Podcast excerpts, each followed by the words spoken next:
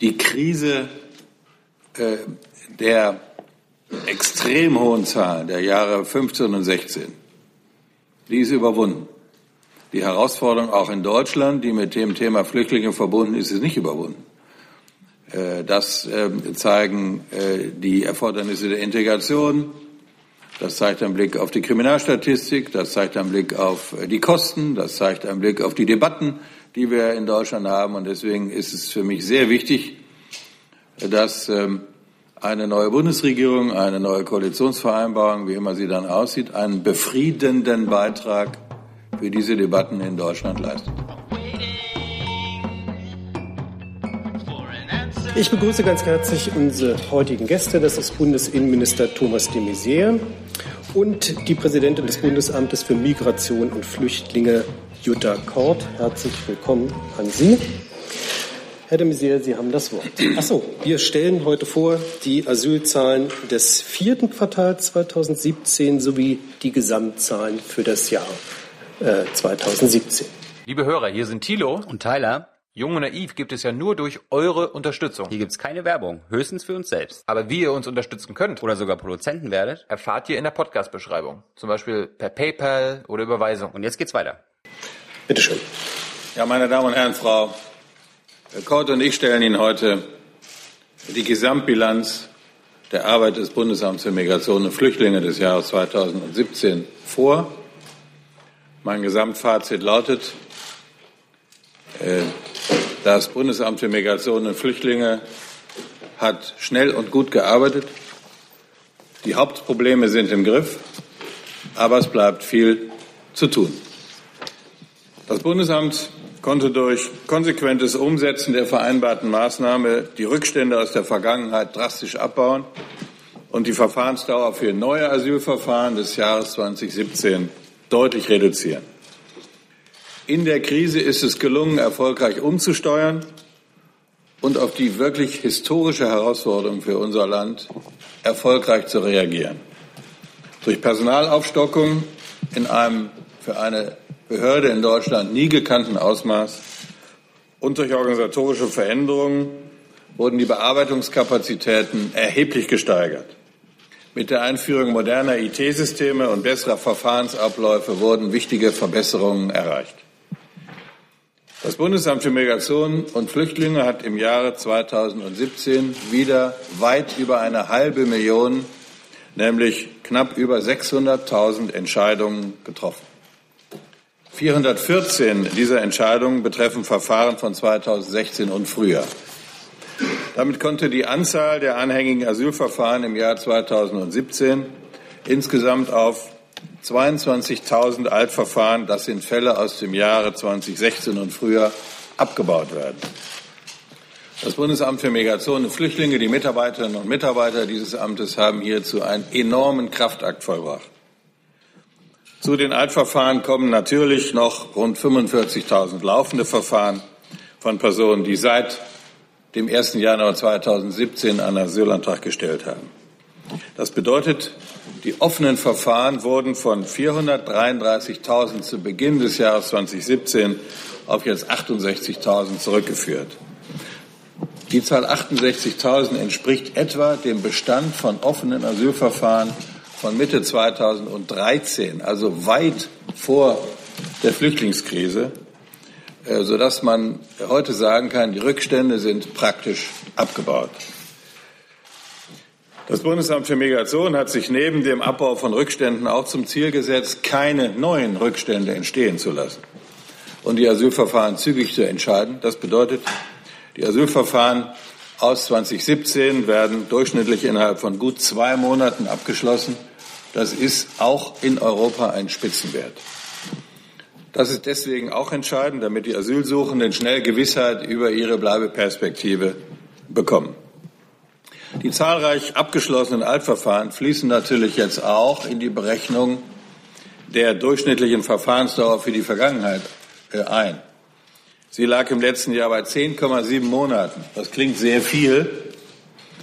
Äh, allerdings muss man sagen, je mehr Altverfahren abgebaut werden, desto mehr steigt die durchschnittliche Verfahrensdauer. Das ist sozusagen äh, ein, ein statistisch berechneter Wert, der nichts aussagt über die Qualität, denn äh, wenn äh, jedes Altverfahren, was abgebaut ist, ist ja eine gute Nachricht.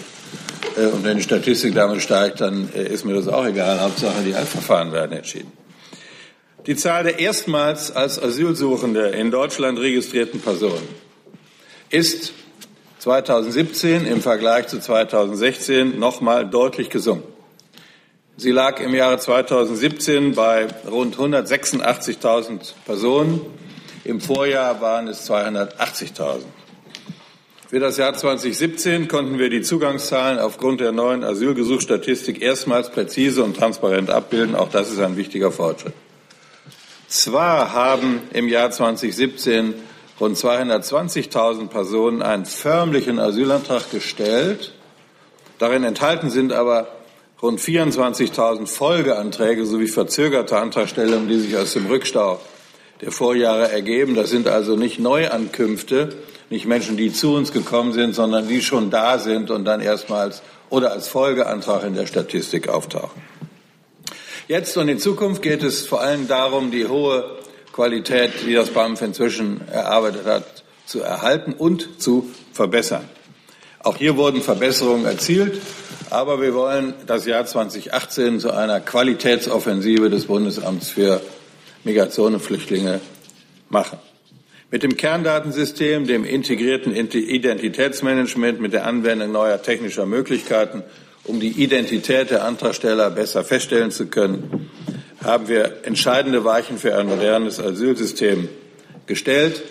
Wir haben auch im äh, letzten Jahr eingeführt das Asylkonsultationsverfahren. Das bedeutet, dass bei der Erstregistrierung die entsprechenden Daten an die Sicherheitsbehörden weitergegeben werden, sodass sicherheitsmäßige Bedenken sofort in das Asylverfahren einfließen können. Auch das ist ein großer Erfolg für die Sicherheit in Deutschland.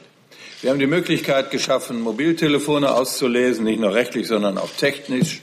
Wir haben Spracherkennungstests eingeführt, auch etwas, was es so in Europa noch nicht gibt, dass man äh, den Betreffenden äh, bittet, einen Text zu sprechen und anhand der Sprachfärbung, der Klangfarbe der Sprache können dann ähm, arabische Akzente und anderes so erkannt werden, dass man die regionale Zuordnung des Antragstellers sehr schnell feststellen kann. Ich habe das äh, vor Weihnachten mir angeschaut und einige von Ihnen waren ja auch dabei. Außerdem wird das Bundesamt die Widerrufsprüfungen ausbauen und den Status der anerkannten Schutzberechtigten in regelmäßigen Abständen überprüfen. Die Bundesregierung arbeitet weiter daran, die Rahmenbedingungen für die Bewältigung der Migrationslage zu gestalten mit unseren europäischen und internationalen Partnern. Wir wollen das Migrationsgeschehen reduzieren und steuern. Die Sondierungsgespräche, ähm, die äh, werden, wenn sie umgesetzt werden, dazu auch einen wesentlichen Beitrag leisten. Zur Rückführung ausreisepflichtiger Ausländer. Äh, Im Jahr 2017 wurden insgesamt etwa 26.000 zwangsweise Aufenthaltsbeendigungen im Gesamtjahr vorgenommen. Gegenüber dem Vorjahr von 28.000 ist das zwar ein Rückgang, gleichwohl ist das ein immerhin beachtliches Ergebnis. Denn der Rückgang ist vor allem darauf zurückzuführen, dass die vergleichsweise leichte Rückführung äh, und Abschiebung in die Westbalkanstaaten erfolgreich abgeschlossen worden ist. Und bei den anderen Staaten ist es naturgemäß schwieriger. Deswegen ist es besonders wichtig, dass man sich dabei einzelne Länder anschaut, etwa die Maghreb-Staaten. Im Falle Algeriens haben wir 2015 begonnen mit Abschiebungen von 57 im ganzen Jahr. Äh, das ist jetzt ähm, deutlich gesteigert auf ähm, etwa 450. Also wenn Sie statistisch sehen wollen, ist das für eine Verachtfachung. Bei Tunesien haben wir 2015 begonnen mit 17. Jetzt sind es ähm, weit über 220. In Marokko haben wir begonnen mit 61.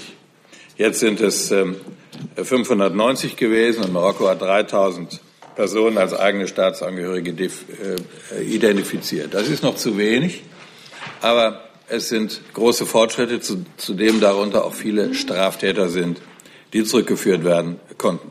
Auch mit anderen asiatischen Staaten wie Pakistan, Bangladesch oder Staaten in Europa wie Ukraine und Moldau sind wir gut vorangekommen. Klar ist aber auch, dass die Prozesse im Inland und die Verhandlungen mit den Herkunftsstaaten weiter verbessert und vorangetrieben werden müssen, um zu höheren Zahlen zu kommen. Sehr wichtig ist äh, für mich, dass es äh, gelungen ist, die Zahl der Abschiebung von Gefährdern deutlich zu steigern. Sie lag im Jahre 2017 bei etwa 60 Gefährdern, ein Rekordwert, den wir in den vergangenen Jahren auch so noch nicht hatten. Die Zahl der freiwillig geförderten Rückkehrer betrug im letzten Jahr deutlich mehr als 30.000 Personen. Der derzeitige Anteil positiver Entscheidungen in den Asylverfahren beträgt gut 40 Prozent, also 43 Prozent Gesamtschutzquote. Das bedeutet, dass viele Menschen hier auf längere Zeit, manche oder viele auf Dauer in Deutschland bleiben werden. Deswegen ist Integration natürlich ein sehr wichtiges Thema und es wird die Zukunftsaufgabe des Bundesamts für Migration und Flüchtlinge, insbesondere wenn wir erreichen, dass die Zugangszahlen geringer werden. Wir hatten 2016 und 17 mit 340 beziehungsweise 270.000 äh, Spitzenwerte an neuen Teilnehmern in Integrationskursen, haben die Vergütung der Lehrkräfte verbessert. Äh, seitdem sind rund 20.000 Lehrkräfte beim Bundesamt für Flüchtlinge im Bereich der Integrationskurse aktiv. Wir haben die Inhalte überarbeitet, den Anteil der Werteorientierung erhöht. Wir haben im Blick darauf, dass auch das Bildungsniveau zum Teil sinkt, derer, die kommen, spezielle Angebote entwickelt für Analphabetisierungskurse, sogenannte Zweitschrift-Lernkurse. All das ähm, geht voran. Äh, woran wir noch arbeiten müssen, was noch besser werden muss, ist die Verzahnung mit den Sprachkursen der Bundesagentur für Arbeit. Wir nennen das Gesamtkonzept Sprache, damit wir dort ein ineinandergreifendes Angebot für die zu integrierenden haben. Letzte Bemerkung. So wichtig alles ist, was wir in Deutschland machen, mindestens genauso wichtig sind die europäische und internationale Entwicklung. Wir verhandeln mit Hochdruck an einem gemeinsamen europäischen Asylsystem. Dabei geht es auch um äh, einen fairen, solidarischen Verteilmechanismus in Europa. Sie wissen, die Verhandlungen sind schwierig. Daneben gibt es aber auch andere Rechtsakte, die von großer Bedeutung sind, etwa Themen wie die gemeinsame Standards bei der Aufnahme, die Unterbringung und Durchführung von Asylverfahren, All das ist sehr wichtig, damit wir vermeiden, dass Menschen dann, nachdem sie in einem Land sind, innerhalb Europas äh, herumwandern, weil ihnen vielleicht es in dem einen oder anderen Land besser gefällt. Dort brauchen wir vergleichbare und gleichwertige Standards in allen europäischen Staaten. Wir hoffen, dass wir diese Verhandlungen bis Mitte des Jahres, wie es die Staats- und Regierungschefs von uns erwarten, abgeschlossen haben. Vielen Dank. Herzlichen Dank, Herr de Maizière. Frau Kott, bitteschön. Ja, sehr geehrter Herr Minister, sehr geehrte Damen und Herren, in Ergänzung äh, des Statements äh, von Herrn Minister möchte ich noch auf die folgenden Themenbereiche eingehen. Einmal selbstverständlich nochmal äh, die Bilanz über Asylverfahren und ihre Qualität, dann den Beitrag des Bundesamtes zur Sicherheit und natürlich ein Blick auf die Klageverfahren. Und zum Schluss möchte ich noch einen kurzen Ausblick auch auf das neue Jahr 2018 werfen. Aber zunächst zur Bilanz 2017. Wir hatten in der Tat zwei zentrale Herausforderungen im Asylverfahren. Das war als erstes der Abbau der Altverfahren in der Berichterstattung zu meinem Amtsantritt als Mission Impossible bezeichnet und als zweites äh, Themenfeld kein Aufbau von neuen Rückständen in 2017. Beides ist, Sie haben die Zahlen gerade gehört, äh, weitestgehend äh, gelungen. Wir hatten zu Beginn äh, des Jahres noch rund 435 Schutzberechtigte, die in 2016 und früher ihre Anträge auf Asyl bei uns gestellt haben. Und bis Dezember ist es uns gelungen, hier in nahezu allen Verfahren zu entscheiden. Das heißt, 97 Prozent dieser sogenannten Altverfahren aus den Jahren 2016 und davor sind abgearbeitet. Das heißt im Umkehrschluss in absoluten Zahlen, rund 22 Asylbewerber äh, haben Ende 2017 noch auf ihre Entscheidung gewartet. Wir sind am aktuellen Rand schon wieder etwas weiter, da sind es nur noch 18.000.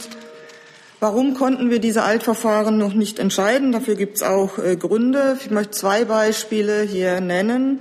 Das ist einmal ähm, äh, ein Fakt, äh, dass wir auf Ergebnisse von Sprach- und Textanalysen warten, wenn wir in Auftrag gegeben haben, diese zu erstellen, wenn die Identität der Antragsteller nicht eindeutig feststellbar von unserer Seite. Das ist eine Fallkonstellation. Eine weitere Fallkonstellation ist natürlich auch, wenn wir äh, auf Rückmeldungen warten, ob äh, Dublin-Treffer in anderen Staaten äh, da waren und insofern ähm, hier dann auch noch nicht entscheiden können, bis die Rückmeldung da waren. Das vielleicht als zwei Beispiele für den aktuellen Stand der Altverfahren. Wir hatten natürlich nicht nur die Altverfahren zu bewältigen in 2017, sondern auch über unsere Neuanträge zu entscheiden. Ähm, Gerade gesagt wurde die Zahl, wir hatten rund 186.000 neue Verfahren in 2017. Am Ende 2017 haben wir rund 46.000 dieser Verfahren noch anhängig. Und um auch hier noch mal eine Zahl zu nennen, wir werden mit unseren Verfahren nie auf einer Größenordnung Null sein. Für uns ist ein Bestand im Umlauf rund äh, gerechnet bei 50.000 Verfahren.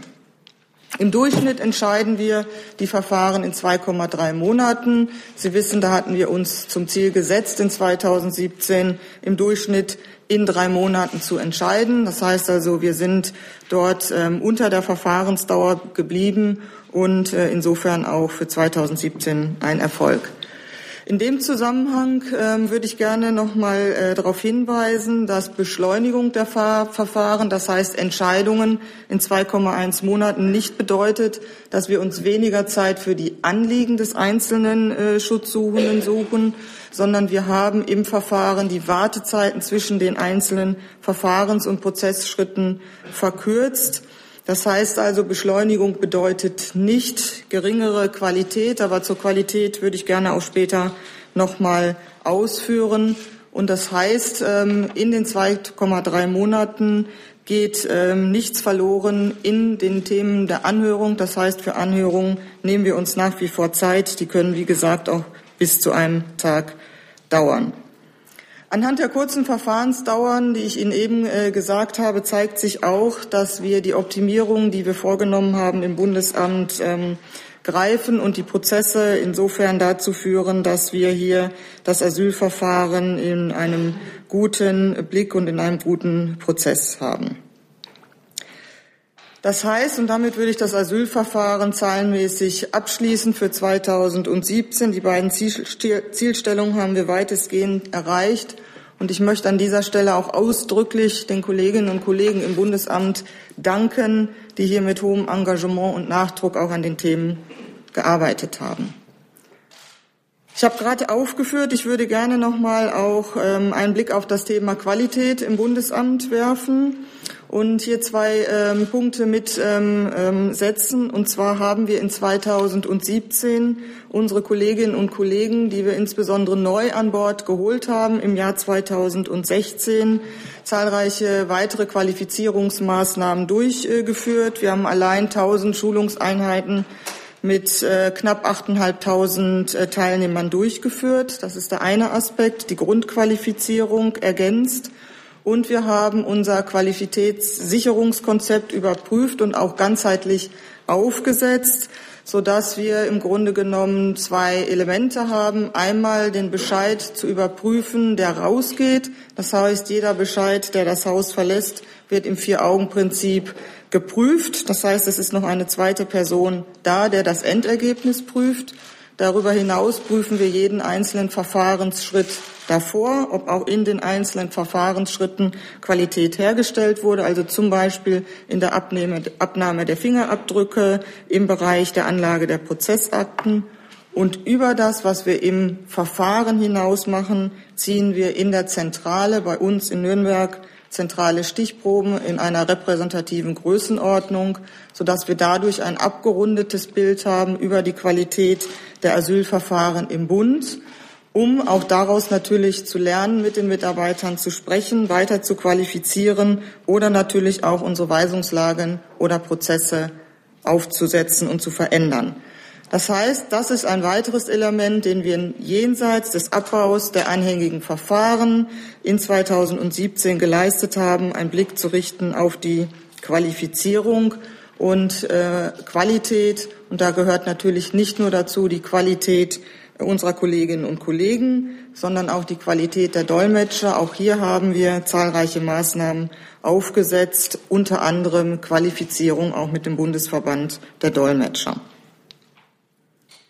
Zum Punkto Sicherheit, und das gehört auch mit äh, zur Qualität im BAMF, haben wir in 2017 uns ähm, verschiedene Tools ähm, ähm, in den Einsatz gebracht, und zwar im September. Herr Minister hat es vorhin ausgeführt. Wir haben Assistenzsysteme für unsere Entscheider geschaffen. Eines ist davon unter anderem die Spracherkennung.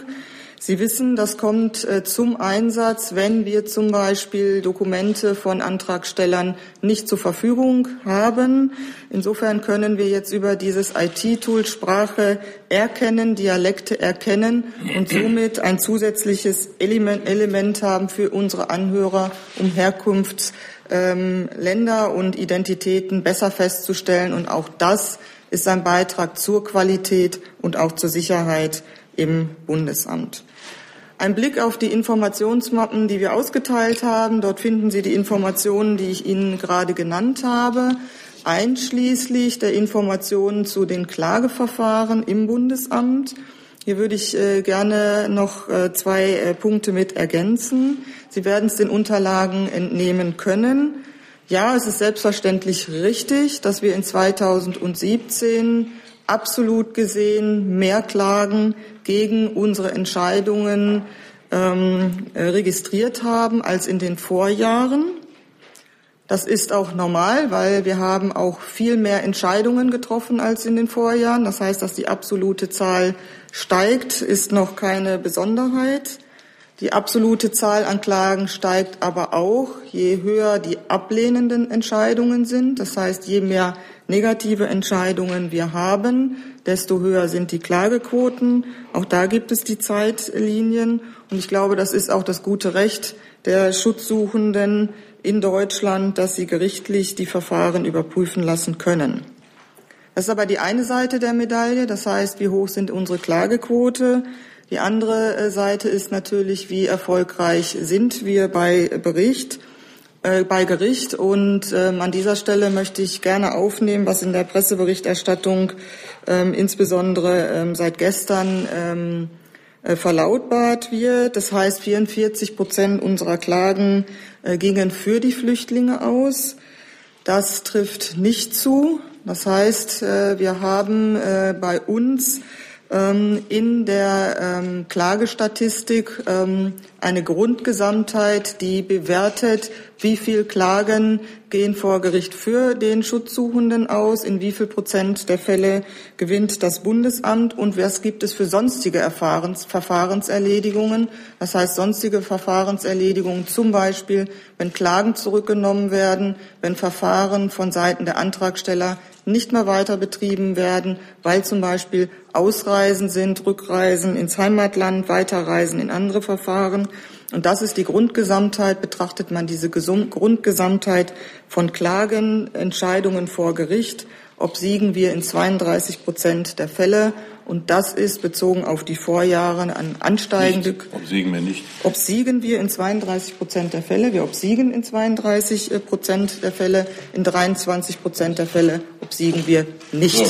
So, so und in 32 Prozent der Fälle obsiegen wir. Und das ist im Vergleich zum Vorjahr auf dem gleichen Niveau. Auch in 2016 haben wir in 32 Prozent der Fälle gewonnen. In 2015 waren es nur 29 und in 2014 23 Prozent. Also das ist die Gesamtgröße und da war es mir wichtig, das hier nochmal mit aufzunehmen.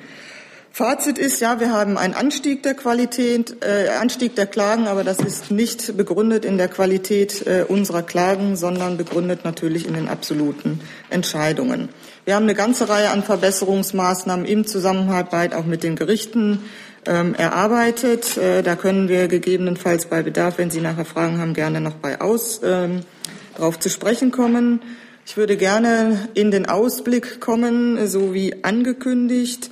Wir haben für 2018 als wichtigen Punkt mit auf der Agenda die Integration der Menschen, die hier in Deutschland bleiben können, die eben denen wir Schutz gewährt haben. Das heißt, wir haben die Verantwortung, ein ausreichendes Kursangebot zur Verfügung zu stellen und zeitnah in die Integrationskurse hineinzusteuern. Das heißt, dass die Wartezeiten der Schutzsuchenden gering bleiben. Auch hier haben wir in 2017 erste Maßnahmen ergriffen. Das heißt, dort, äh, wo wir einsteuern können, haben wir als Bundesamt direkt bei uns in den Ankunftszentren Spracherkennungstests gemacht geben die Berechtigungsscheine aus, sodass dann auch die Schutzberechtigten direkt in die Integrationskurse kommen können. Und das auch können Sie der Mappe entnehmen, die ich Ihnen auf die Sitze habe legen lassen, zeigt, in diesem neuen Zusteuerungspiloten sind wir doppelt so schnell wie in, der Vor, in den Vorjahren. Das heißt, im Schnitt warten die Menschen aktuell nur noch neun Wochen auf den Kurs. In 2017 war die Wartezeit doppelt so hoch. Das heißt also auch hier sehen Sie, sind wir dabei, die Verbesserung einzuspielen. Das von meiner Seite. Herzlichen Dank für Ihre Aufmerksamkeit. Dankeschön für Ihre Eingangsstatements. Dann kommen wir zu Fragen zu diesem Thema beziehungsweise im engeren Sinne zum Thema Asyl. Sollte es Fragen zu anderen Themen geben, dann im Anschluss. Die erste Frage hat Herr Jung. Frau Kort, äh, zu den Klagen der Asylbewerber, wo sehen Sie denn Verbesserungsbedarf im Entscheidungsverfahren, wenn es immer mehr Klagen gibt? Ähm, und die haben ja trotz dessen immer noch Erfolg oft. Also kann man da nicht die Entscheidungspraxis, die Entscheidungsverfahren ändern, damit es nicht zu den Verfahren kommt, unter dem Sie, ich habe das noch nicht ganz verstanden, ob Sie 186.000 Asylsuchende im Jahr 2017 als, ist das jetzt zu wenig aus deutscher Sicht äh, ansehen oder ist das immer noch zu viel? Müssen die Zahlen immer noch sinken? Also wenn, wenn mehr Entscheidungen fallen, und die Schutzquote etwa gleich bleibt, dann haben wir auch entsprechend mehr Gerichtsverfahren. Das ist ein ganz normaler Fall. Ähm, und die, Frage war ja ähm, Frau Kort, ne? Was? Die Frage hatte ich an Frau ja, Kort. Ja, ja, Erlaube mir auch mal, auch das zu beantworten. Ne? Wenn Sie nichts dagegen haben. So. Und ähm, die, ähm, wenn äh, in den ersten drei Quartalen 24 Prozent aller Klagen gegen Entscheidungen des BAMF erfolgreich sind, dann ist auch das etwa eine Größenordnung der vergangenen Jahre. Da gibt es keinen großen Unterschied. So, gleichwohl haben wir nicht äh, unerhebliche Differenzen zwischen der ersten und der zweiten Instanz. Äh, und deswegen, deswegen beantworte ich jetzt Ihre Frage, äh, überlegen wir, das war jetzt nicht Gegenstand der Sanierung, weil es noch sozusagen zu detailliert ist, aber überlegen wir auch aufgrund von Vorschlägen aus der Verwaltungsgerichtsbarkeit, wie man dort zu schnelleren, effektiveren und einheitlicherer Rechtsprechung kommt, ohne dass die Gerichtsverfahren verlängert werden. Das muss und wird Gegenstand äh, von äh, Koalitionsverhandlungen sein. So, jetzt zu Ihrer, äh, zu Ihrer zweiten Frage. Die rund 185.000 äh, finde ich äh, ähm, im europäischen Vergleich und finde ich vor allen Dingen unter Berücksichtigung der Tatsache, wie die Menschen zu uns kommen, als viel zu hoch. Warum? Bisher ist es immer noch so, dass diejenigen, die entscheiden, ob man nach Europa oder nach Deutschland kommt, kriminelle Schlepper sind. Und das ist das inhumanste Auswahlgremium. Und die, diese Art von Auswahl ist inakzeptabel. Und deswegen ist es sehr wichtig, dass wir mit all den Maßnahmen, die in Europa äh, diskutiert werden, dazu kommen, dass Europa entscheidet, wer als Schutzbedürftiger nach äh, Europa und Deutschland kommt. Äh, und äh, dann wird sich auch vielleicht nicht die Zahl der Schutzbedürftigen, aber die Zahl derer, die insgesamt zu uns kommen und vor allem die Zahl derer, die nicht schutzbedürftig sind, erheblich verringern. Und das hielte ich für einen Fortschritt. Ich würde äh, gerne noch auch ähm, auf, ähm, von meiner Sicht auf Ihre Fragestellung eingehen. Erstmal, und ähm, das habe ich versucht auch im Statement äh, klar bedeutet natürlich ähm, ein Anstieg äh, der absoluten Zahlen der Klagen noch gar nichts. Also ich will einfach noch mal auf die Zahlen eingehen. Wir haben in 2017 603.000 Entscheidungen getroffen. In 2016 695.000 Entscheidungen. Jetzt gehe ich ein bisschen äh, weiter zurück, um es auch mal plastisch äh, zu machen. In 2013 haben wir 80.000 Entscheidungen getroffen. So, das heißt, dass die absolute Zahl an Klagen ansteigt, je mehr Entscheidungen wir getroffen haben, liegt erstmal auf der Hand, weil die Grundgesamtheit größer ist. Hier ein Vergleich. Wir haben in 2017, da ist der aktuelle Rand der Oktober, weil wir ähm, bis Dezember die Auswertung noch nicht haben, und 49.000 beklagte, äh, 49 Prozent der Entscheidungen beklagt gehabt. In 2013 waren es 46 Prozent. Das heißt also, die Klagequote bewegt sich ungefähr, wenn man mal die Zeiträume ansieht, auf dem gleichen Niveau. Das ist aber ja nur die eine Seite der Medaille. Die zweite Seite der Medaille ist natürlich, wie sieht's aus, ähm, wie sieht die Rechtsprechung vor Gericht aus? Und wenn man sich die Rechtsprechung vor äh, Gericht ansieht, sagte ich ja, ist es in 2017, auch hier der Rand im Oktober, hat das Bundesamt in 32 Prozent der Fälle gewonnen. In 23 Prozent der Fälle hat der Antragsteller, also der Asylsuchende, der Schutzsuchende gewonnen, 23 Prozent der Schutzsuchende, das Bundesamt in 32 Prozent der Fälle und 45 Prozent äh, aller Klagen sind sonstige Erledigungen. Das sind die Erledigungen, wenn Klagen zurückgenommen werden, wenn der Kläger das Verfahren nicht weiter betreibt, wenn ausreisend in Ausland, äh, in, in, in, in weitere Bundesländer sind, wenn ähm, ähm, Rückreisen ins Heimatland sind. Das heißt also, diese Statistik ist erstmal ähm, ähm, für unsere Seite ähm, ganz normal, wenn man auch vergleicht die Erfolgsquoten mit den Jahren davor. Und wenn ich mir die Vorjahre anschaue, sehen wir bei dem Obsiegen des Bundesamtes, wie gesagt, dieses Jahr 32 Prozent, in 2014 23 Prozent. Das heißt also, wir haben keine ähm, abnehmenden Erfolgsquoten von unserer Seite.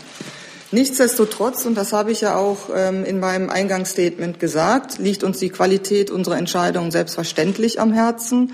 Und insofern haben wir in 2017 auch unsere Mitarbeiter zusätzlich qualifiziert und wir schauen natürlich uns ganz genau an in unserer Qualitätssicherung, bevor Bescheide das Haus verlassen, ist der Entscheid auch so zurechtgesetzt worden oder letztendlich nicht. Also das sind unsere Maßnahmen, die wir, ich sag mal, auch im Rahmen der Qualität aufgesetzt haben. Zusatz? Aber konkrete Entscheidungs-, also Verbesserung der Entscheidungspraxis im BAMF, jetzt nicht juristische Ebene, sondern im BAMF können Sie jetzt nicht nennen. Unter dem sehr, wenn Sie sagen, 186.000 sind immer noch viel zu hoch, ab wann wäre eine Zahl, äh, welche Zahl wäre dann nicht viel zu hoch? Ab wann wären Sie beruhigt? Und Sie anfangen? Naja, ich ähm, bin äh, mir jetzt nicht ganz äh, sicher, ob das, äh, ähm, was Sie fragen, ähm, auf die, ähm, das sind ja zwei Ebenen, die Sie fragen. Einmal, wie viele Entscheidungen, ähm, äh, wie viele Menschen kommen zu uns nach Deutschland? Und äh, dann ist die Frage, äh, wie viele Entscheidungen treffen wir? Wir können ja im Bundesamt letztendlich nur die Entscheidungen treffen über die Menschen, die zu uns gekommen sind. Und ich habe ja gerade äh, schon ausgeführt, die Qualitätssicherung, die wir haben, führt natürlich auch dazu, dass wir sehr genau hinschauen und auch daraus im Grunde genommen unsere Schlüsse ziehen und auch immer weiter qualifizieren und Verbesserungsmaßnahmen aufsetzen. So zu, ähm, zu der Frage werde ich mich jetzt nicht hinreißen lassen, da eine Ober- oder Unterzahl zu nennen. Aber durch eine, ein Maßnahmenbündel von Fluchtursachenbekämpfung, vorgelagerten Verfahren außerhalb der EU und Außengrenzenschutz muss es unser Ziel sein, dass Schutzbedürftige nach Europa kommen und nicht Menschen, die mit Hilfe von Schleppern sich eine bessere wirtschaftliche Zukunft in Europa erhoffen, nach Europa kommen. Ähm, wäre das der Fall, dass wir also wirklich uns auf Schutzbedürftige beziehen, dann muss und wird sich Europa auch und Deutschland seiner humanitären Verantwortung stellen. Äh, und dann wäre es äh, angemessen, dass wir äh, im Verhältnis zu anderen europäischen Staaten, die sonst übliche Quote, die wir haben, auch haben und es nicht so sein kann, dass wir so viel Schutzbedürftige aufnehmen wie die anderen europäischen Staaten zusammengenommen nicht. Das kann keine Lösung der Zukunft sein. Die nächste Frage, Frau von Bouillon. Ja, eine Frage an Frau Kort in erster Linie, aber vielleicht im zweiten Zug dann auch an Herrn de Maizière. Ähm, Im Rahmen der Sondierung wurden ja jetzt diese ähm, Ankerzentren ähm, geplant, wo also das gesamte Asylverfahren äh, an einem Ort abgewickelt wird. Ähm, was halten Sie davon, auch mit Blick auf die Qualität? Die, es gibt solche Ankunftszentren ja schon in Heidelberg, in Fallingbostel, in Manchen und in Bamberg, aber noch nicht in der Form, wie sie jetzt ähm, Gegenstand der Sondierungsgespräche waren, mit dem Namen Anker. Äh, und dort sollen ähm, alle künftig Ankommenden ähm, hin. Äh, und dort können alle Verfahren konzentriert stattfinden. Identitätsfeststellung mit Spracherkennungstests und allem, Beratung, Anhörung äh, und danach erfolgt die Verteilung. Das ist ein großer Gewinn ähm, und äh, gut gemacht bedeutet das auch ein Qualitätsgewinn, nicht nur ein Quantitätsbeginn. Soweit ist es auch unstreitig und alle finden es gut. Die Debatten beginnen, was wird mit denen, äh, wo die Erfolgsaussichten schlecht sind. Und da sagen die Kommunen, und das haben wir aufgegriffen, wir wollen gerne, dass wir diejenigen, die keine Bleibeperspektive haben, wenn irgend möglich nicht auf die Kommunen verteilen, weil dann die Verfahren länger dauern und die Rückführung schwierig ist. Und deswegen haben ähm, diese neuen Einrichtungen Anker auch zum Zweck, dass, wenn möglich, so heißt es in dem Papier, äh, diejenigen, die keine Bleibeperspektive haben, auch dort bleiben und dann von dort zurückgeführt werden. Das heißt, dort muss ein Verwaltungsgericht sein. Äh, von dort müssen dann die Verfahrensberatungen stattfinden und von dort erfolgt dann auch die Rückführung.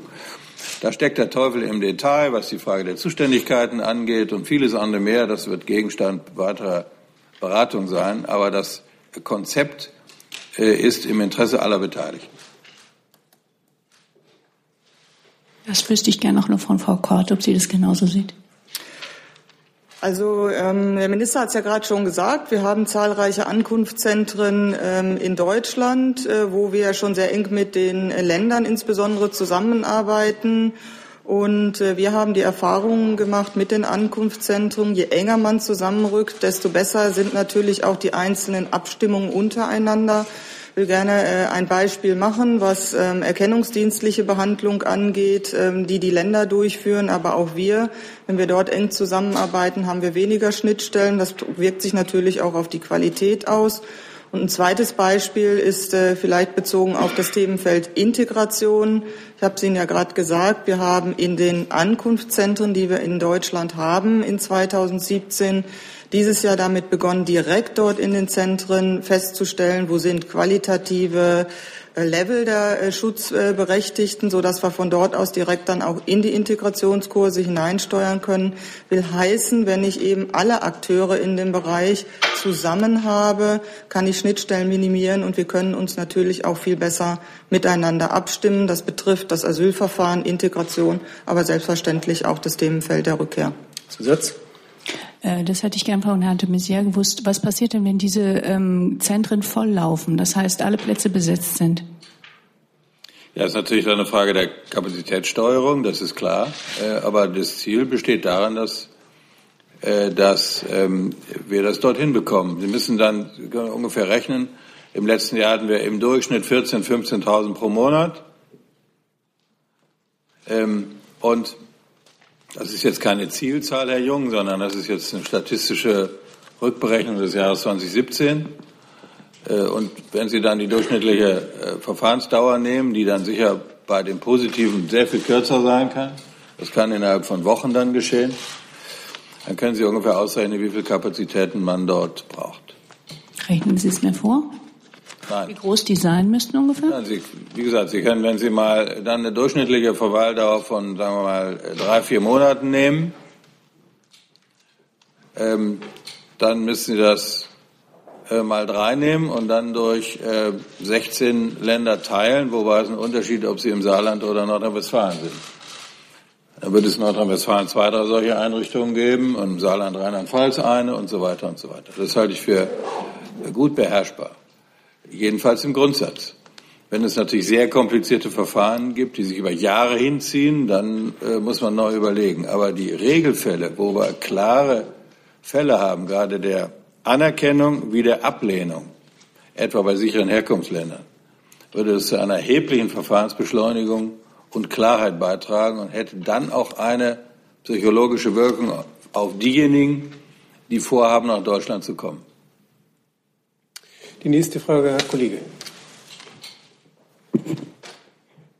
Wenn ich die ähm, Bundespolizei in München richtig verstanden habe, hat sich die Zahl der illegal aufgegriffenen Flüchtlinge von 2016 auf 2017 verdoppelt.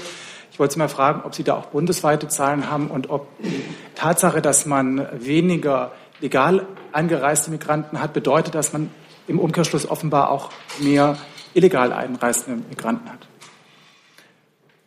Ähm, also äh, strafrechtlich gesehen ist ähm, jeder Grenzübertritt, der nicht mit einem Visum erfolgt, eine illegale Einreise. Das haben wir ja hundertmal diskutiert in der Vergangenheit. Und wenn dann, wenn dann das Asylverfahren äh, abgeschlossen wird, dann ähm, wird, diese, äh, wird das Verfahren nicht weiter verfolgt. Also von daher ist das sozusagen ist Ihre, kann ich Ihre Frage nicht richtig verstehen. Was aber dahinter steckt, ist vielleicht Folgendes, und das ist eine neue Entwicklung des Jahres 2017. In den Jahren 15, 16, also in den, in den großen in Jahren der Flüchtlingskrise, sind mehr oder weniger fast alle über die Balkanroute gekommen oder über die zentrale Mittelmeerroute. Das hat sich geändert. Diejenigen, die äh, bei uns einen Asylantrag stellen, ähm, kommen vielleicht oder werden vielleicht nur zu, zu 40, 50 Prozent an der deutsch-österreichischen Grenze erkannt, festgestellt, verteilt. Der Rest taucht irgendwo auf. Was wiederum zeigt, dass äh, äh die Schlepper erfolgreich arbeiten und dass es äh, allerlei Bewegungen innerhalb Europas gibt. Ähm, insbesondere wenn man bedenkt, dass ähm, Italien äh, aufgehört hat, die Menschen, die in Italien angekommen sind, durchzuwinken. Auch das ist eine zentrale Veränderung des Jahres 2017. Ähm, und ähm, auch deswegen übrigens sind diese Ankunfts-, Verteil- und Rückkehrzentren sehr wichtig, weil eben äh, alle, die ankommen, dann dorthin äh, verteilt werden können und dort dann die Identität und so festgestellt werden kann. Wenn alle über die Grenze kommen äh, und da Grenzkontrollen sind äh, und da Erstregistrierung stattfindet, äh, dann ist das natürlich sehr viel leichter, als wenn es anders ist. Und das ist eine neue Entwicklung. Und, und die sind, wenn Sie so wollen, dann alle, äh, wenn sie dann auftauchen, äh, wenn sie kein, nicht legal eingereist sind, illegal eingereist. Die nächste Frage, Herr Jolper. Herr Maizière, Sie sagten eben, 2015, 2016 waren Jahre der Flüchtlingskrise. Ist Ihrer Ansicht nach jetzt diese Krise zumindest in Deutschland vorbei? Und eine Frage an Frau Kort. Äh, die 186.000 äh, im Jahre 2017, entspricht das in etwa dem Durchschnitt der Jahre, der zehn Jahre vor 2015? Oder ist es deutlich höher? Die, ähm, zur ersten Frage. Die internationale Flüchtlingskrise ist nicht vorbei. Äh, und nach allem, was ähm, uns ähm, Fachleute und Experten sagen, wird eine internationale Flüchtlingsbewegung in großem Ausmaß eine der zentralen Herausforderungen aller internationalen Entwicklungen sein. Nun wissen wir aber auch, dass 90 Prozent derer, die fliehen, in der Region bleiben. Wir wissen, dass ähm, äh, es Klimaschutzflüchtlinge geben wird. Wir wissen, dass die Motive zu fliehen sehr unterschiedlich sind. Schutz vor Verfolgung oder Hoffnung auf besseres Leben. Äh, aber Migration und Flucht bleiben äh, eine zentrale Herausforderung der nächsten Jahre und Jahrzehnte. Äh, und deswegen äh, kommt es darauf an, dass wir eine europäische Antwort darauf finden, durch Bekämpfung von Fluchtursachen, durch Bekämpfung von Schleppern und dadurch, dass wir uns unserer humanitären Verantwortung in Europa stellen. Ähm, da sind wir ein erhebliches Stück vorangekommen in Europa durch ein Bündel von Maßnahmen, das Sie alles kennen, will ich jetzt nicht im Einzelnen wiederholen, aber wir sind mitnichten durch, diese Probleme insgesamt äh, gelöst zu haben. Kurz da, äh, danach hatten. Ich habe, äh, äh, Herr Minister, Sie gefragt, ob für Deutschland die Krise überwunden ist. Also, die Krise äh, der extrem hohen Zahlen der Jahre 15 und 16, die ist überwunden. Die Herausforderung auch in Deutschland, die mit dem Thema Flüchtlinge verbunden ist, ist nicht überwunden. Äh, das ähm, zeigen äh, die Erfordernisse der Integration. Das zeigt ein Blick auf die Kriminalstatistik. Das zeigt ein Blick auf äh, die Kosten. Das zeigt ein Blick auf die Debatten, die wir in Deutschland haben. Und deswegen ist es für mich sehr wichtig, dass ähm, eine neue Bundesregierung, eine neue Koalitionsvereinbarung, wie immer sie dann aussieht, einen befriedenden Beitrag für diese Debatten in Deutschland leistet. Sie hatten noch nach den äh, Zugangszahlen der vergangenen Jahre gefragt. Äh, die äh, Zugangszahlen in 2017 liegen deutlich unter 2016 und 2015, aber noch über den Zugangszahlen von 2014. Wenn man weiter zurückgeht, das können Sie aber auch unserer Geschäftsstatistik entnehmen, die wir auf unserer Internetseite veröffentlicht haben, haben wir aber auch schon Zugänge gehabt in den Jahren, in den 90er Jahren, die weit über die Zugangszahlen hinauslagen. Also insofern ist das immer ein Ab- und ein Anschwellen. Die nächste Frage, Herr Kollege. Christian Unger, Funke Mediengruppe. Zwei Fragen. Eine Frage an Frau Kort. Äh, in dem Flyer mit den Schlüsselzahlen, ähm, da finde ich ganz interessant, bei den Herkunftsländern ist, hat sich die Zahl der Sonstigen verdoppelt von 16 auf gut 30 Prozent. Da haben wir relativ wenig jetzt über Herkunftsländer gesprochen. Können Sie vielleicht diese Zahl noch mal erläutern? Wer ist das? Welche Chancen haben die? Ähm, und eine zweite Frage an den äh, Minister de Maizière. Ähm, bei den Ländern ähm, Flüchtlinge pro 1000 Einwohner auf der Europakarte blinken vor allem die Staaten Malta und Griechenland dunkelorange. Ähm, wurde viel gesprochen über die Situation im überfüllten Lager Moria. Ist, wie bewerten Sie da die Lage dort und ist das so ein bisschen Ausdruck eigentlich äh, dessen, dass eine äh, EU-Asylpolitik, wie Sie sie fordern, eigentlich immer noch am Scheitern ist? Ich kann äh, beginnen. Ähm, Sie sprechen auf den Flyer an und äh, meinen wahrscheinlich nicht die sonstigen, sondern wo die Staatsangehörigkeit ungeklärt sind. Das waren in 2017 rund äh, 4000 ähm, Anträge. Das sind ja im Grunde genommen die äh, Fälle, wo wir unter anderem die ähm, Assistenzsysteme eingeführt haben in 2017. Das heißt Infallkonstellationen, wo eben Schutzsuchende ihre Dokumente, Ausweisdokumente nicht dabei haben und da haben wir ja mehrere Möglichkeiten, äh, aktuell uns äh, dort eine bessere Grundlage zu verschaffen.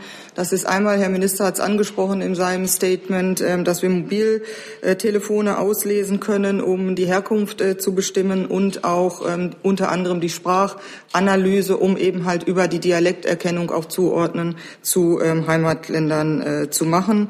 Ähm, die Fälle sind äh, über die Jahre 2016 und 2015 äh, gesunken. Ich glaube, Sie meinen auch unterschiedliche andere Herkunftsstaaten. Auch das finden Sie in der Statistik. Also die, die ersten zehn sind mehr oder weniger unverändert seit einiger Zeit. Ein bisschen ändert sich die äh, Reihenfolge. Ähm, und das ist Syrien, Irak, Afghanistan, alles, was Sie, äh, was Sie kennen.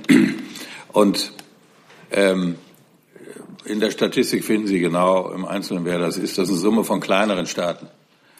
Äh, ich würde gerne aber zu Ihrer Frage äh, an mich nochmal kommen. Die Lage in Griechenland ist unterschiedlich. Sie ist insgesamt schwierig, aber unterschiedlich. Was meine ich damit? Sie ist sehr unterschiedlich zwischen den Flüchtlingsunterkünften auf den Ägäisinseln und auf dem Festland. Äh, und äh, auf dem Festland haben wir natürlich Sorge, was die Zustände angeht für die Flüchtlinge. Aber ich kann Ihnen berichten, dass die Europäische Union und Deutschland, Griechenland zur Verbesserung der Lage massive Hilfsleistungen angeboten hat. Geld steht zur Verfügung, Hilfe wird angeboten und sie wird meistens nicht abgerufen. Das kann daran liegen, dass die Bürgermeister der Inseln ein großes Interesse daran haben, dass der Druck so groß ist, dass es eine Weiterreise auf das Festland möglich ist. Im Festland gibt es auch freie Unterbringungskapazitäten in Griechenland. Es ist aber Teil des Abkommens zwischen der EU und äh, der Türkei, dass Griechenland äh, die Menschen auf den Inseln belässt und die Verfahren so schnell durchführt, dass es zu schnellen Rückführungen in die Türkei kommt. Das stockt. Und das ist der eigentliche Grund, warum Griechenland dort die Probleme hat. Auch bei der Beschleunigung der Asylverfahren haben wir sehr viel Hilfe angeboten. Es sind auch viele Mitarbeiter dort. Aber das muss äh, beschleunigt werden. Insgesamt ist es allerdings so, dass sich bei den sehr großen Ankunftszahlen, die wir hatten, das bisherige Asylsystem in der Tat nicht bewährt hat. Und das ist der Grund, warum wir in Europa gemeinsam an einem neuen gemeinsamen europäischen Asylsystem mit einem veränderten Dublin-System, mit einem fairen Verteilsystem, mit gleichen Standards, warum wir dort so hartnäckig verhandeln. Die nächste Frage, Kollege. Ich habe zwei Fragen. Zum einen können Sie das Mikrofon benutzen, sonst hört man Sie nämlich leider gar nicht. Wie viele anerkannte Asylbewerber leben heute in Deutschland? Wie viele nicht anerkannte leben in Deutschland? Die zweite Frage, haben Sie Schätzungen oder sogar Zahlen, wie viele subsidiär geschützte Flüchtlinge Familiennachzug beantragen würden, wenn sie dürften? Machen Sie die erste Frage. Also die erste Frage äh, kann ich Ihnen ad hoc nicht beantworten. Äh, da würde ich äh, Ihnen im Nachgang die Zahlen nehmen. Also wie viel gesamt, Sie meinen ja nicht nur aus dem Jahr 2017, sondern im Summe ähm, hier in Deutschland leben, die kann, habe ich im Moment nicht parat. So zur, äh, zur zweiten Frage. Sie haben ja gesehen oder können in Unterlagen entnehmen, dass die Anerkennungsquote bei den subsidiär Schutzberechtigten so in der Größenordnung von 15, 16 Prozent ist. Ähm, und äh, ein größerer Anteil, weil der Anteil der äh, Syrer aus bestimmten Gegenden so hoch ist, bekommt den sogenannten vollen Flüchtlingsschutz. So, jetzt äh, geht es nicht nur um die Frage, wie viel Antragstellung bekommen wir denn bei dem subsidiären Flüchtlingsschutz, sondern insgesamt beim Flüchtlingsschutz. Das wissen wir nicht genau. Das war Gegenstand der Beratung natürlich bei den äh, Sondierungen, sowohl bei Jamaika wie jetzt auch mit der ähm, SPD. Äh, wir haben äh, an potenziell äh, Antragsberechtigten, wenn Sie äh, die GfK-Flüchtlinge, die subsidiär Schutzberechtigten nehmen, mehrere hunderttausend. Ähm, aber es ist nicht klar, wie viel sind davon verheiratet. Es ist nicht klar, wie viel ähm, haben Kinder äh, und wie viel würden einen Antrag stellen. Darüber gibt es Schätzungen. Und ähm, die Schätzgröße weicht voneinander ab. Es gibt diese berühmte IAB-Studie, die geht von einem Schätzfaktor von 0,28 aus. Also pro Flüchtling nochmal 0,28 Personen dazu. Diese Studie beruht auf Befragungen eigentlich vor der Flüchtlingskrise der Betroffenen. Die halten wir für nahezu wertlos. Das BAMF hat eine Studie gemacht, die beruht auf Befragungen im Oktober 16, kommt zu einem Schätzfaktor von 0,9 bis 1,2, also wir sagen dann ungefähr 1 zu 1. Auch das ist eine Schätzung. Ob die noch gilt, wissen wir nicht. Weil ähm, insbesondere auch die Zahl äh, junger alleinstehender Männer zugenommen hat in der letzten Zeit und wir da nicht äh, wissen, wie sieht es da mit der Eheschließung und dem allen aus. So. Äh, was wir wissen ist, dass das Auswärtige Amt im letzten Jahr 110.000 Visa erteilt hat aus den entsprechenden äh, Staaten. Was wir auch nicht wissen, ist, wie viele dann tatsächlich kommen. Es ist nämlich so, dass etliche derer, die ein solches Visum bekommen, ähm, sozusagen das Visum unter das Kopfkissen legen, in der Türkei leben und sagen, ich weiß nicht, was passiert, ich habe mal eine Sicherheitsgarantie zu kommen. Und viele, die kommen, melden sich gar nicht an, sondern gehen zu ihren Familienangehörigen. Müssten eigentlich sagen, jetzt sind wir da, tun es aber nicht. Sodass auch die, eine genaue Zugangsstatistik über Familiennachzug haben wir nicht. Was wir aber auch wissen, ist, dass das äh, Auswärtige Amt, das war intensiver Gegenstand der Beratung, wie Sie sich denken können, eine Bearbeitungskapazitätsgrenze hat von etwa 40 bis 50.000 pro Jahr. Das hat zu tun mit der Zahl der Mitarbeiter, mit, der Liegen, mit den Liegenschaften in den Konsulaten, mit den Rückfragen. Man muss ja auch die Staatsbürgerschaft feststellen. Man muss wissen, ob die Ehe wirksam geschlossen ist und so weiter und so weiter. Das ist ein mühsames Verfahren. Die 40 bis 50.000 äh, beziehen sich aber auf GfK und subsidiärer Schutz zusammengenommen. So, und diese ganzen Debatten sind durch das Sondierungsergebnis irrelevant geworden. Warum? Weil wir äh, eine andere Konstruktion gewählt haben, die dann ab Sommer gelten soll. Es gibt dann keinen Rechtsanspruch mehr nach Kriterien, sondern es gibt eine Möglichkeit zu kommen, also eine Kann-Regelung, und die wird kontingentiert. Und das sind dann 12.000 im Jahr. Und die Zahl ist auch nicht ganz aus der Luft gegriffen. Denn wenn Sie, ich, ich habe nicht ohne Grund die Zahl 16 Prozent eben gesagt, wenn Sie, äh, wenn Sie das Verhältnis der subsidiär Schutzberechtigten zu den GfK-Flüchtlingen insgesamt nehmen und sagen, es gibt eine Bearbeitungskapazität von 40 bis 40.000 insgesamt, das ist der Anteil von 12.000 GfK Familiennachzug bei subsidiär Schutzberechtigten in etwa diese Quote. So, und von daher ist das alles in allem, glaube ich, ein vernünftiges und gutes Ergebnis, was ausschließt, dass ähm, wir ins Unbekannte hinein eine Entscheidung treffen, nicht wissen, welche Schätzung zutrifft, und die zugleich sicherstellt, dass wir in vertretbarer Weise äh, in äh, humanitären Fällen äh, solche Familien dann zusammenführen. War jetzt ein bisschen länger, aber war, glaube ich, eine Erklärung für das äh, für das Thema insgesamt, was vielleicht hilfreich ist in der Debatte. So, ich habe auf meiner Liste Frau Buschow, Frau Quadbeck, äh, Herrn Remme und Herrn Jung nochmal, habe ich jemanden vergessen. Und dann schließe ich damit, ja, Sie hatten sich vorhin auch schon gemeldet, dann schließe ich die Frageliste damit. Frau Buschow. Zwei Fragen. Die erste, äh, Herr de Maizière, Sie haben die Zahl der Abschiebungen 2017 genannt. Können Sie auch die Zahl der freiwilligen Rückreisen noch dazu nennen? 30.000. Danke. Äh, und die zweite Frage, da geht es auch um das Thema Familiennachzug, europäische Flüchtlingspolitik und Sondierungsergebnis. Sie haben in diesem Kompromiss 1000 äh, Familiennachzüge pro Jahr. Der sieht auch vor, dass damit die freiwilligen, die freiwilligen äh, Übernahmen aus Griechenland und Italien auslaufen. Jetzt ringen Sie in Brüssel ja sehr darum, um einen fairen Verteilungsmechanismus und geben mit dieser Regelung Stück weit die Vorreiterrolle auf. Wie wollen Sie denn künftig mit Ihren europäischen Partnern verhandeln? Schwächt das nicht Ihre Position, wenn Sie von sich aus dieses Umverteilen jetzt aufgeben? Nein, ähm, die, äh, so, diese Relocation-Zahlen, auf die Sie sich äh, beziehen, sind ja die Umsetzung äh, des Beschlusses, der auch maßgeblich äh, unter Beteiligung von Deutschland und Frankreich zustande gekommen ist, im September 2015 Schutzbedürftige innerhalb Europas zu verteilen.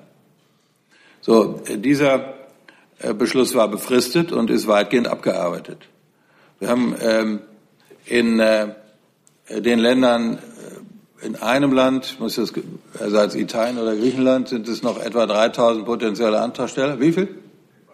In Italien oder Griechenland? In, hm? in Griechenland. In Italien gibt es fast kaum noch sozusagen Schutzberechtigte, die unter, unter diese Kategorie fallen.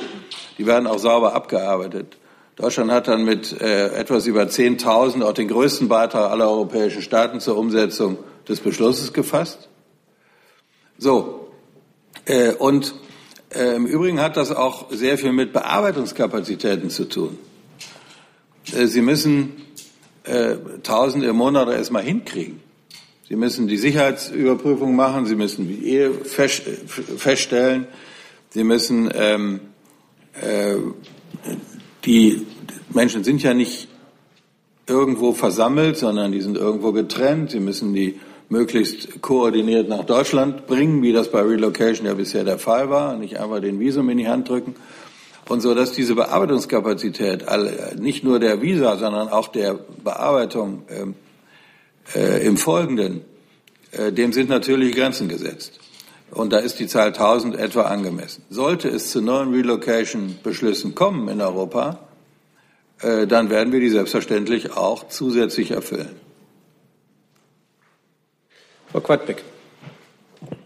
Herr Minister de Maizière, zwei Fragen. Die eine, Sie haben eben in Ihrem Eingangsstatement von einer Qualitätsoffensive 2018 gesprochen. Äh, planen Sie dann noch mehr Maßnahmen als äh, die, die Sie dann für 2017 erwähnt haben? Und welche sollten das dann sein? Und die zweite Frage, die Sozialdemokraten haben ja jetzt erheblichen Nachbesserungsbedarf am Sondierungspapier.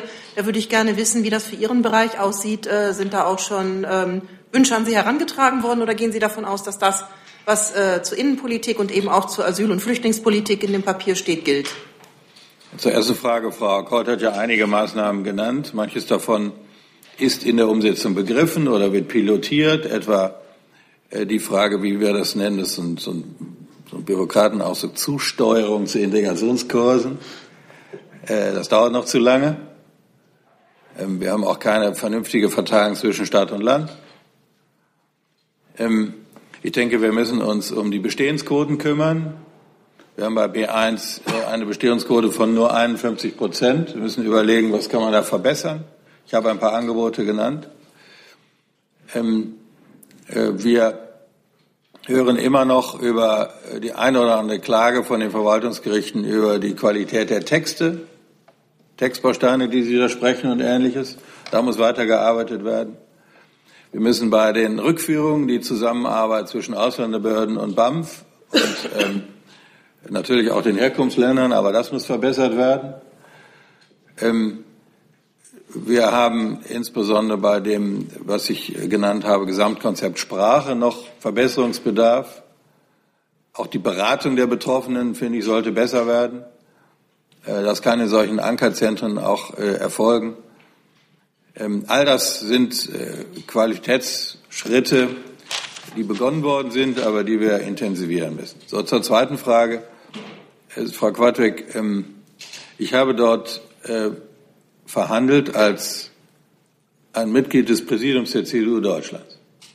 Und jetzt sitze ich hier als Innenminister.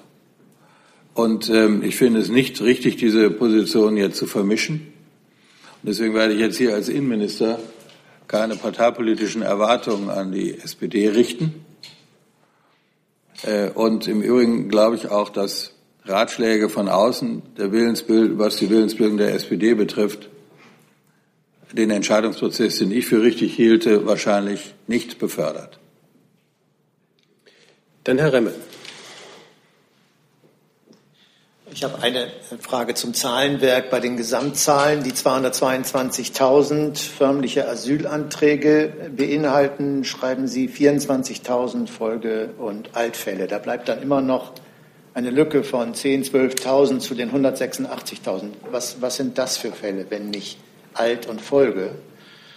Hm. Und, äh, und dann, was die Klagezahlen angeht. Äh, Herr de Maizière, würden Sie zustimmen, dass das, was man noch vor einiger Zeit über das BAMF sagen konnte, heillos überfordert, jetzt über die Gerichte gesagt werden muss, weil die Zahlen doch noch sehr hoch sind? Und Frau Kort, mich wundert in dem Zusammenhang, dass die Zahl der überhaupt nicht entschiedenen Fälle jetzt, wenn ich Sie richtig verstanden habe, bei fast der Hälfte liegt. 45 Prozent aller Klagen werden nicht entschieden. Das das scheint mir sehr hoch zu sein und sehr ineffizient. Wie kann man dem entgegengehen? Ja, wenn, Sie, wenn Sie Richter fragen, ist eine sonstige Erledigung oft viel schneller und schöner für den Richter, als ein langes Urteil zu schreiben. Also das muss nichts heißen. Ähm, wenn eine Klage zurückgenommen wird, ist auch nicht zu entscheiden. Ähm, aber ähm, ich fange mit der zweiten Frage an. Oh Gott kann es dann der ersten Frage nochmal äh, entgegnen. Richtig ist, wir hatten, wenn man so will, und das haben wir lange wirklich sehr intensiv und sehr streitig auch zwischen Bund und Ländern diskutiert, einen Flaschenhals beim BAMF. Das BAMF war zu klein und nicht vorbereitet für diese Anzahl von Fällen. Das ist jetzt im Wesentlichen gelöst. Auch wenn es noch viele Probleme gibt, die wir nicht in Abrede stellen. Und jetzt ist sozusagen ganz natürlich, entsteht der nächste Flaschenhals bei den Gerichten. Nur, ich würde mal Folgendes sagen. Der Flaschenhals beim BAMF, der kam ziemlich überraschend. Der Flaschenhals bei den Gerichten kommt nicht so richtig überraschend. Deswegen haben viele Länder ja auch reagiert und mehr Richterstellen geschaffen und alles. Aber da wird und muss auch noch mehr geschehen. Deswegen finden Sie in dem Sondierungspapier auch dazu Aussagen, etwa was die Personalerstattung der Justiz angeht. Gut, vielleicht noch mal zur Erhellung äh, der Zahlen. Die 186.000, das sind Asylgesuche, ähm, also Schutzsuchende, eh, die in 2017 nach Deutschland gekommen sind. Äh, die Zahl 222.000 sind diejenigen, die bei uns im BAMF den Antrag gestellt haben, die sich zusammensetzt, wie Sie schon richtigerweise sagen, aus Erstantragstellern und Folgeantragstellern. In der Tat bleibt da eine Differenz. Das sind dann diejenigen, die an der Jahresschwelle gekommen sind, 2016 eingereicht Landkreis beziehungsweise in 2017 dann den Antrag gestellt haben. Das ist immer nicht deckungsgleich, weil es ja nicht eins zu eins ist. Nachfrage, die Zahlen, die Sie genannt haben zu den äh, Klagewegen, 23 Prozent, 32 Prozent, sind das Gesamtzahlen, weil sich die gestrige Berichterstattung ja auf erstinstanzliche Urteile bei Erfolgen von Flüchtlingen vor. Das, äh, das sind erstinstanzliche Zahlen, die ich Ihnen genannt habe. Das war auch gestern der Fall. Also von daher bezog sich das auf die erstinstanzliche. Die Grundgesamtheit, ähm, die ich Ihnen genannt habe, sind eben alle Verfahren, die vor Gericht angestrengt wurde. Das ist gestern unter den Tisch gefallen, sodass man im Grunde diese sonstigen Verfahrenserledigungen nicht mit dabei hat. Und insofern geben sich dort andere Prozentuale. Auch da will ich eine Ergänzung machen. Wir sind bei den Zweitinstanzen erfolgreicher als bei der ersten Instanz. Gibt da eine Zahl? Äh, äh, Habe ich jetzt nicht im Kopf, aber ich wollte Folgendes sagen. Wir haben in der Vergangenheit, ähm, meine Vorgänger und die früheren Regierungen, viele Entscheidungen gar nicht erst zur zweiten Instanz zugelassen, im Blick auf Verfahrensbeschleunigung. Das war auch richtig, führt aber dazu, dass es auch divergierende Entscheidungen gibt äh, zwischen Bundesländern oder zwischen Gerichten, die von dem Obergericht gar nicht mehr korrigiert werden. Das heißt, wir haben im Grunde da ein, äh, ein neues Problem und deswegen überlegen wir jetzt zusammen mit der Verwaltungsgerichtsbarkeit, äh, wie man einerseits, ohne dass man die Verfahren wieder verlängert, doch etwas mehr eine zweite Instanz ins Spiel bringt, damit man dann nicht Leute in Klagen bringt, ähm, die sehenden Auges eine Klage machen, äh, die vielleicht das Verfahren verlängert, obwohl sie wissen, dass sie in der zweiten Instanz äh, erfolglos ist. Herr Kollege. Ähm, Neder Mohammed, freier Journalist. Themawechsel, Herr de Maizière. Es geht um Einwanderungsgesetz. Äh, seit 1979, ich habe das recherchiert äh, in, äh, in der Webseite des Statistischen Bundesamtes. Äh, es gibt Differenz zwischen der Geburtenrate und Sterbrate von etwa 200.000. Also es gibt viele Sterbefälle, alles Geburtsfälle. Das bedeutet de facto, Deutschland ist ein Einwanderungsland. Kommt ein Einwanderungsgesetz und wir sollen daran denken, dass das Aufenthaltsgesetz ist seit dem 25. Äh, Februar 2008, also zehn Jahre alt schon. Und die Beamten der Ausländerbehörde arbeiten jetzt nach äh, Verwaltungsvorschriften von ihren Kollegen ähm, Herr Schäuble von Oktober 2009. Also alles jetzt, alle diese Änderungen, die Deutschland erlebt in den letzten zehn Jahren, kommen nicht bei den Beamten der Ausländerbehörde in Frage. Sie arbeiten nach alten Vorschriften, sie haben ihren Paragraphen, neue, äh, neue Verwaltungsvorschriften haben sie von äh, Innenminister der Länder, aber von Ihnen, Sie haben nichts. Also erstens ist die Tatsache, dass ein Gesetz alt ist, kein Indiz dafür, dass ein Gesetz schlecht ist. Wir haben sehr viele alte Gesetze, ja. die wunderbar sind. Zum Beispiel das bürgerliche Gesetzbuch. Da gibt es Bestimmungen, die sind stammen vom 1. Januar 1900 und haben sich großartig bewährt. Auch viele Bestimmungen des Grundgesetzes von 1949 haben sich wunderbar bewährt. Also ein Schluss des Gesetzes ist alt und deswegen schlecht ziehe ich nicht. Erstens. Zweitens. Das Aufenthaltsgesetz haben wir seit äh, dem äh, Entstehen massiv verändert auch was die Öffnung für Drittstaatszuwanderung angeht. Ähm, von daher sagt auch die OECD, viele andere sagen, wir haben ein sehr offenes äh, Zuwanderungsrecht für Drittstaatsangehörige, als mehr als viele andere Staaten.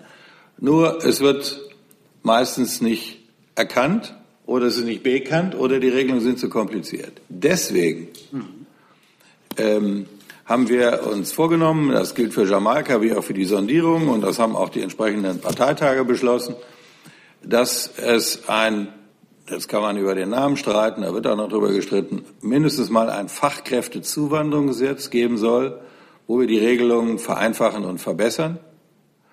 Der Inhalt ist umstritten, aber das Ziel ist einig. Äh, und äh, mir liegt auch daran, und das war auch Gegenstand der Jamaika-Koalitions, äh, der, der Jamaika-Sondierung und der Sondierung mit der SPD, dass wir das sehr unübersichtliche Recht insgesamt, ähnlich wie beim BGB, ähnlich wie beim Sozialgesetzbuch, systematisch neu ordnen und ein großes Gesetzbuch über Migration in Deutschland machen. In, was alle Fragen angeht. Das ist weit mehr als ein Fachkräftezuwanderungsgesetz. Äh, das war auch bei äh, den Sondierungen mit der SPD Konsens, war gar nicht umstritten, ist eine große Aufgabe. Beginnen wollen wir aber mit einem Fachkräftezuwanderungsgesetz. Letzter Punkt. Natürlich gibt es Anwendungshinweise zu dem jeweils geltenden Fassung des Aufenthaltsgesetzes des Innenministeriums laufend. Ich höre eher die Kritik, es kommen zu viele neue, als dass wir arbeiten mit den alten. Die nächste Frage, Kollege. Die Rednerliste ist geschlossen, ja? ja. Die, wir haben jetzt noch Herrn Jung, der das Privileg hat, die erste und die letzte Frage okay. stellen zu ja, Frank Specht vom Handelsblatt. Äh, Herr de Maizière hat es eben angedeutet. Die Zusteuerung in die Integrationskurse funktioniert besser. Die Wartezeiten. Aber noch nicht gut genug, genau? Noch nicht gut genug. Die Erfolgsquoten äh, lassen zu wünschen übrig. Da wüsste ich ganz gerne von Frau Kort, wie sie das beurteilt und was man tun kann, um das zu verbessern. Ja, da sind ja zweierlei äh, Themen. Einmal die Geschwindigkeit und der Erfolg. Und ähm, ich möchte mal äh, beginnen ähm, äh, beim Beginn. Also wer kommt letztendlich in die Kurse? Das sind ja diejenigen, die im Grunde genommen den Schutz bei uns bekommen. Da haben wir verschiedene Institutionen, die in die Kurse hinein äh, belegen können, um jetzt das Wort Zusteuerung nicht zu nehmen. Das sind wir einmal vom Bundesamt, das ist aber auch die Bundesagentur für Arbeit. Wir wollen, und das ist äh, der eine äh, Punkt, den wir in 2017, ähm, wo wir in 2017 mit äh, gestartet sind, die Auswahl und Bestimmung derjenigen in die Kurse kommt ganz schnell machen. Das heißt in den Ankunften, also jetzt schnell nicht überstürzt, sondern zeitnah so dass wir direkt zu Beginn sehen, ist das jemand, der zum Beispiel einen allgemeinen Integrationskurs besuchen muss oder ist es jemand, der eben noch überhaupt nicht alphabetisiert wurde, dass man einen Alphabetisierungskurs annimmt oder zum Beispiel ein Zweitschrift lernt. Das ist ein Element, ganz äh, zügig in äh, den Ankunftszentren zu bestimmen, welcher Kurs ist derjenige, der belegt werden sollte.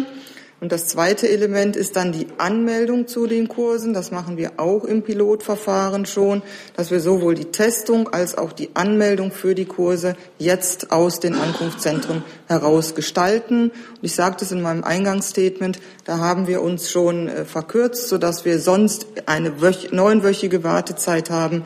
Und jetzt haben wir, ich sag mal, auf die Hälfte verkürzt. Das ist ein Element.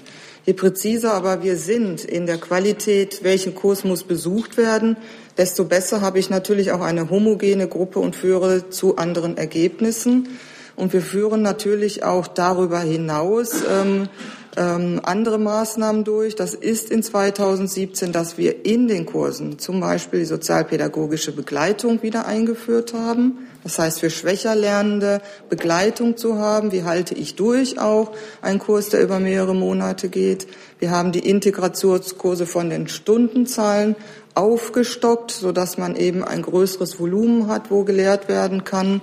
Und wir haben auch eben ähm, äh, Kinderbetreuung wieder eingeführt, dass eben auch Frauen insbesondere an den Kursen teilnehmen können. Darüber hinaus, und das ist das Element, was wir aktuell in der äh, Vorbereitung haben bei uns im Bundesamt, ist dann nochmal eine Qualitätsprüfung der Träger. Also all das soll zur Verbesserung auch der Erfolgsquote der Integrationskurse äh, führen. Und dann haben wir nach den Integrationskursen, um das Thema nochmal abzurunden, auch Sprachkurse, berufsbezogene Sprachkurse, die wir sehr eng mit der Bundesagentur für Arbeit äh, durchführen. Das heißt, die Bundesagentur sagt uns, welche Kurse benötigen Sie und wir können dann die entsprechenden Träger zur Verfügung stellen. Und da ist zum Beispiel auch ein Element dabei, wenn der Integrationskurs nicht mit dem ähm, Ergebnis B1 abgeschlossen wurde, dass man in nachfolgenden Kursen das B1-Niveau erlangen kann. Also das ist im Grunde der äh, bunte Strauß, den wir aufgemacht haben, wo wir in 2017 gestartet sind und natürlich in 2018 auch unsere Anstrengungen noch weiter hineinlegen.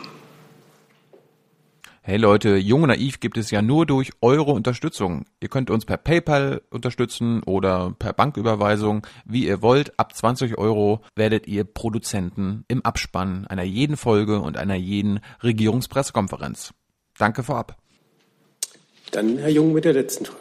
Ich hätte, ich hätte noch zwei ergänzende Fragen an Herrn de Maizière, zwei Lernfragen. Äh, erstens, ob Sie den Familiennachzug an sich als Argument äh, akzeptieren, müssen wir anerkennen, dass das integrationsfördernd ist, der Familiennachzug an sich für Menschen in Deutschland.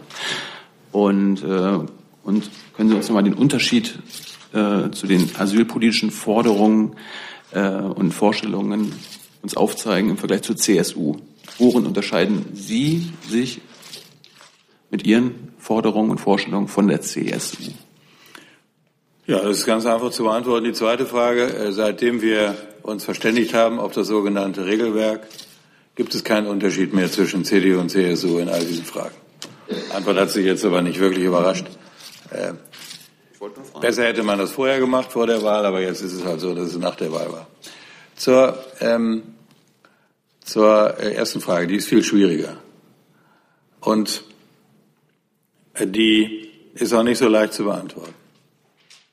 Natürlich kann man einerseits sagen, dass ein Familiennachzug einen integrierenden Effekt hat.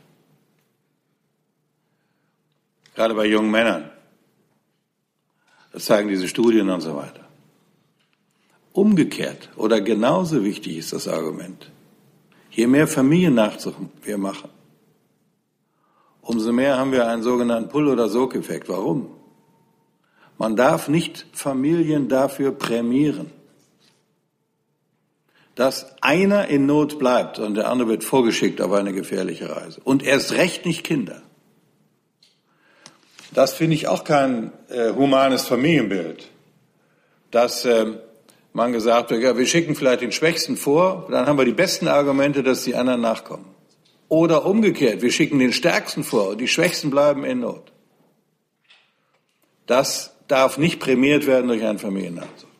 Und dann kommt noch hinzu, dass wir sehr viele Syrer haben, die seit Jahren in der Türkei leben, wo sozusagen keine Not mehr ist, dass weiter Bomben äh, fallen oder ähm, Zustände sind wie in Syrien.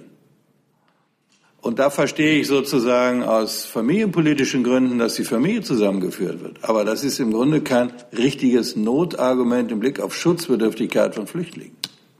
Wenn die Familie so wichtig ist, dass sie zusammenbleibt, dann hätte man auch in der Türkei zusammenbleiben können. So, von daher ist das, ist, ist das, äh, äh, ist das, habe ich da zwei Seelen in meiner Brust? Natürlich gibt es Härtefälle immer und die muss man auch äh, entscheiden. Und deswegen finde ich, ähm, zu sagen, wir machen ein Kontingent und gehen von den Horrorschätzungen oder gehen von Befürchtungen oder gehen von den ideologischen Debatten weg und sagen, wir machen ein Kontingent. Natürlich brauchen wir noch Kriterien. Wie setzen sich denn diese 12.000 zusammen? Das muss ein Gegenstand weiterer Gespräche sein. Das halte ich für einen wirklich vernünftigen und klugen Kompromiss. Herzlichen Dank. Dann sind wir am Ende. Ich bedanke mich bei Frau Kort und Herrn de Maizière und schließe die Pressekonferenz.